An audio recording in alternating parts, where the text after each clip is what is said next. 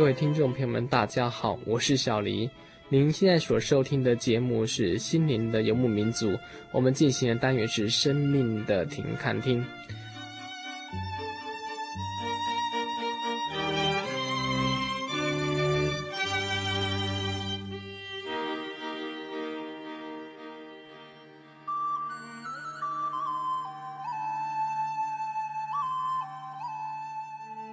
诸位听众，如果说你有仔细观察的话，你会发现，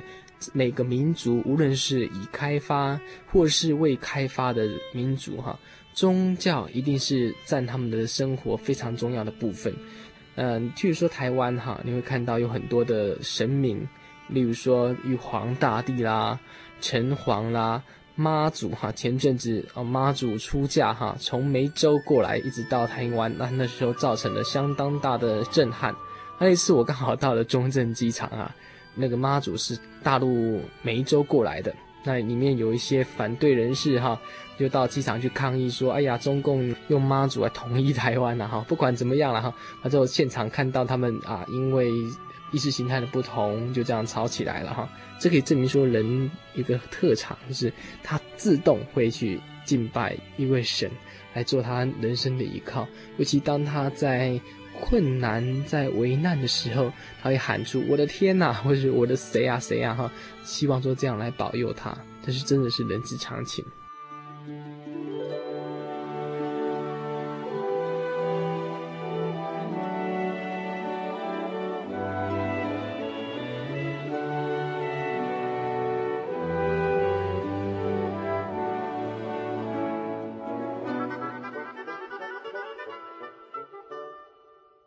英国哈有一对父子，他们两个都是有名的无神论派哈，那只写了很多书籍，专门攻击他们西方当时的宗教主流，就基督教哈，然后能够符合迎合一般人的心理。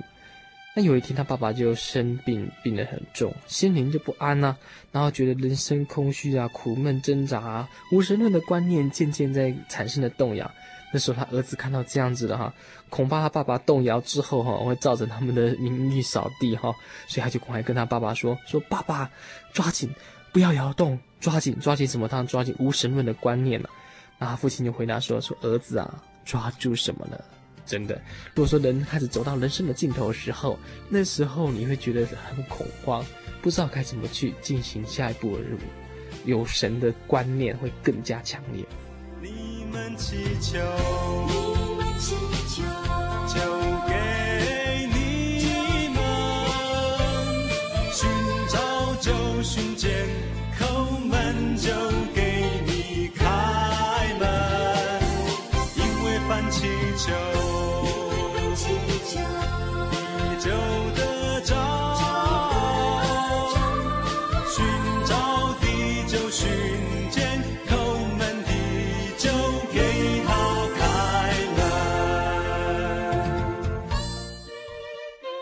造宇宙以及万物的这个至高的生命赐给人，除了拜神的本能之外，还有一项非常独特的礼物，就是良心。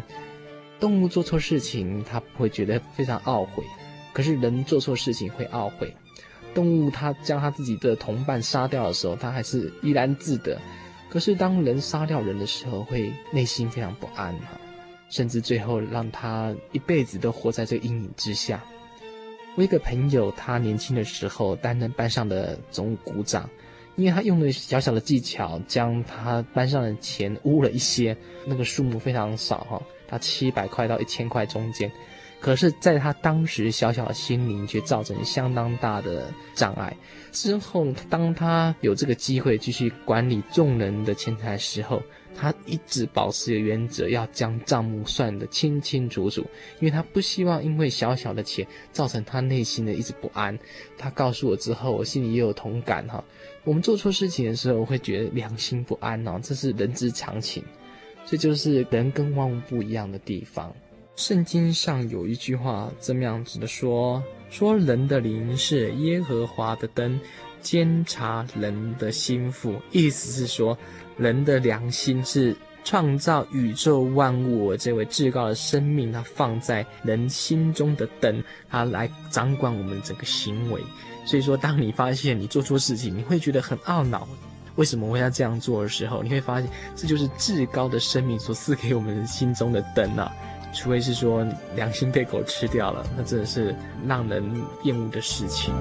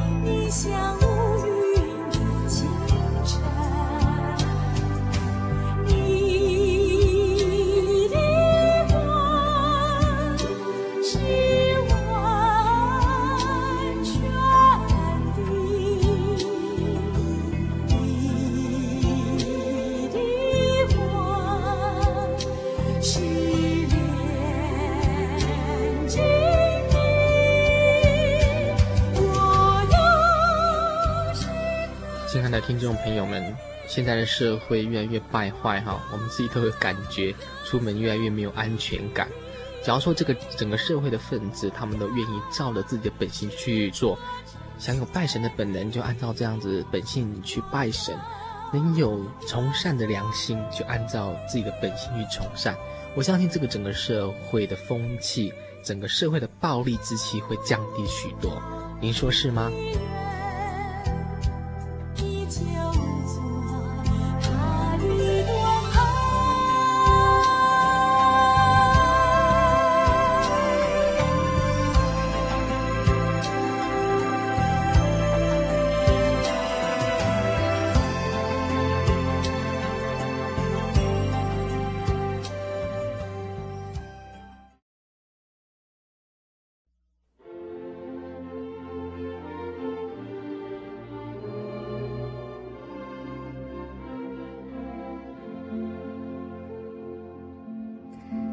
你觉得你的确不赖，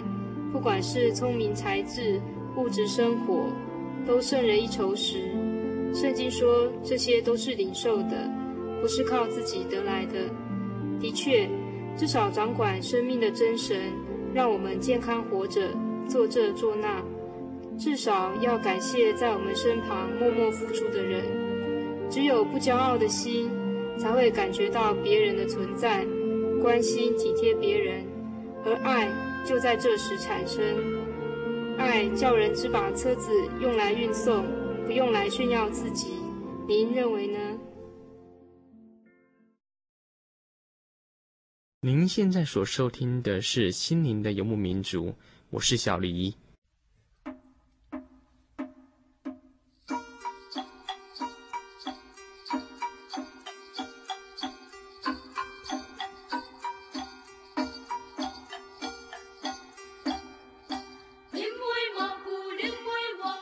十六世纪的时候，日本那时候正是战国时代，有一位平民出身，后来崛起于诸侯之间，凭他的才略哈，统一了日本，就是有名的丰臣秀吉。后来他建立丰臣政权之后，他做了许多的措施，让整个日本富强起来。可是晚年的丰臣秀吉啊，就不像他年轻这么样的意气风发了。他的时候精神渐渐的失常，原因是他的小孩子还小，没有办法继承他的政权。当时他很害怕说那个政权哈会被狡猾的德川家康夺去啊，所以他就日作愁城哈，就非常的忧愁，然后最后居然生病了，在西元一五九八年八月十八日，吟着一首诗，这个诗怎么说呢？人生如浪花，我将消逝如露珠。就歌咏了这首诗，怅然离开这个世间。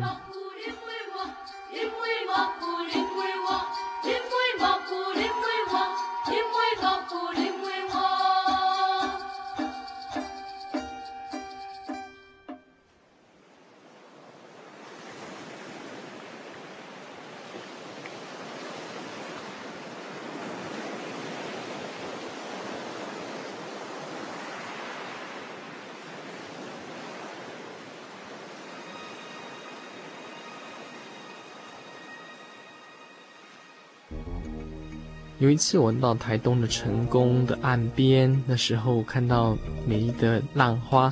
一波一波的来。当这些浪花来到岸边的时候，它就散开在整个岸上，渐渐整个露珠就慢慢的渗入土，水退掉，就另外一波又起来。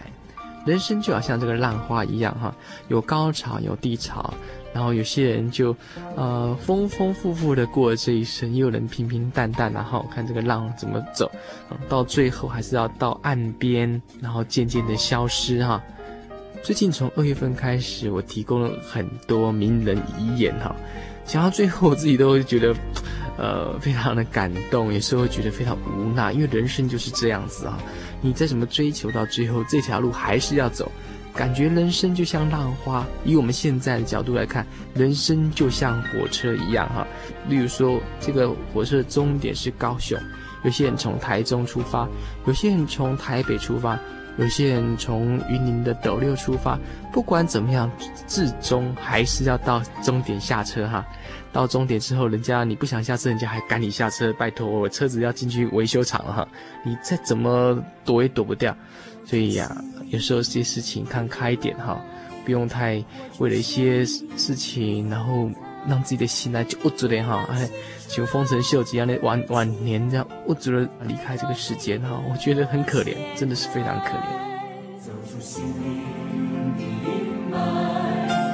活出生命的色彩，别让青春再起来，改造每个现在，不要不要。不要再自怨自艾，停止停止停止那消极无奈，千万人中你独一无二，坚强地活出生命的色彩。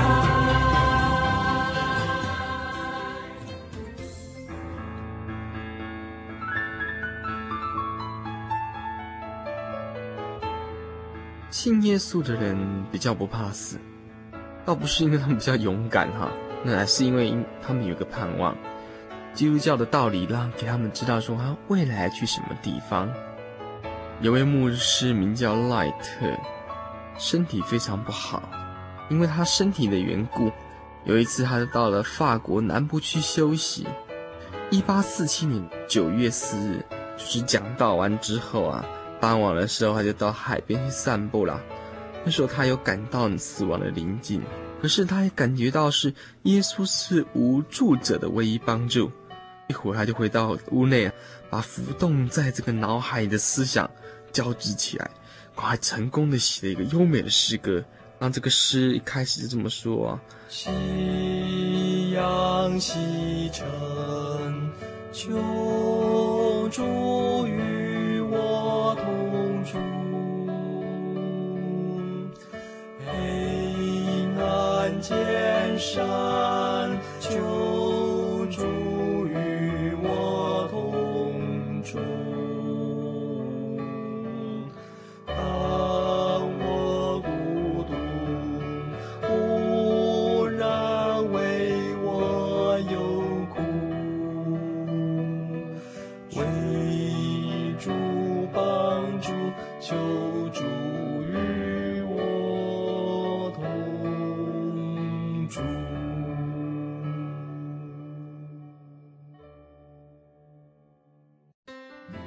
其实这首歌做后之后没有多久，他果然身体就支撑不住了。他将要离世之前，他就指着天空说：“和平快乐。”过没多久就离开这个世间了。同样的是，离开这个世间，有些人就感慨人生无常，离开世间；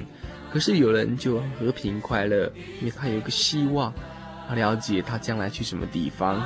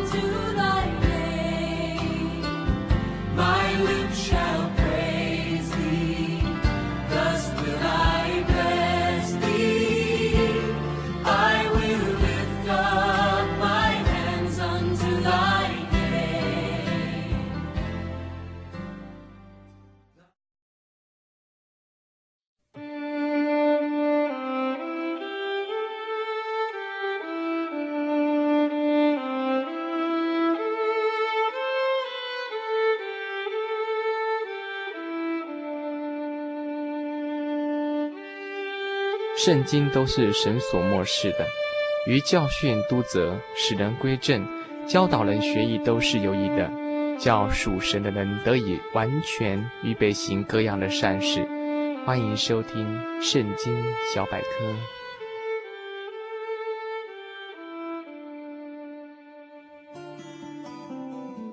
出埃及记乃圣经第二卷书，记述神如何借着摩西拯救以色列人民从埃及国脱离奴役。根据研究，当时的埃及拥有世界物质文明的大势力，代表世界文化的大国。此时，法老恐怕寄居在此的以色列人民迅速增长，会成为国家的威胁，于是开始一连串的迫害行动。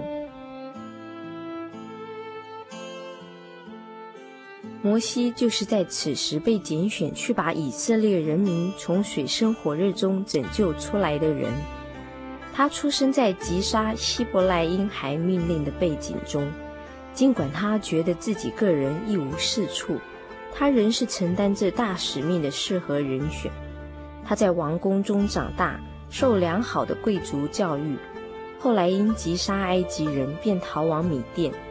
在米甸旷野的岁月，把他磨练得更加坚强。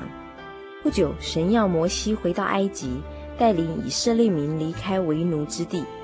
耶和华神借摩西降下连续的天灾到埃及人身上，先后共有十个大灾害，终于使法老退让后悔，以至于臣服。在旷野四十年漫长路程中，耶和华不断眷顾他的选民。天降玛瑙，磐石出水；白天以云柱引路，夜间以火柱带领。每当食物缺乏或遇困境，神就用无比的爱心恩泽他们。之后，神也借着摩西在西乃山上宣读律法，即所谓的十诫，使人民生活有所规范，私欲有所节制。这律法后来也就成为以色列民历世以来宗教信仰的基础。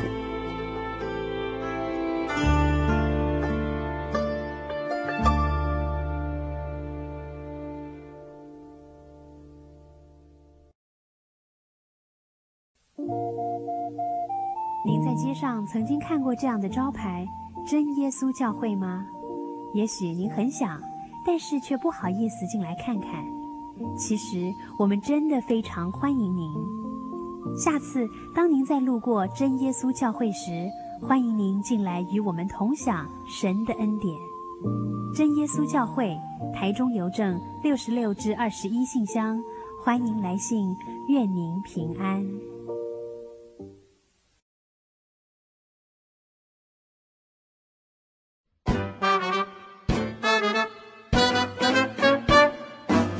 个小时的时间很快的就过去了，我们的节目下个礼拜会更精彩哟。如果你有任何的心情故事或是人生经验要跟我们分享的话，请记得寄到台中邮政六十六至二十一号信箱，或传真到零四二三零六九六八心灵的游牧民族节目收。那么下个礼拜同一个时间，别忘了心灵的游牧民族与您在空中相会。愿您平安。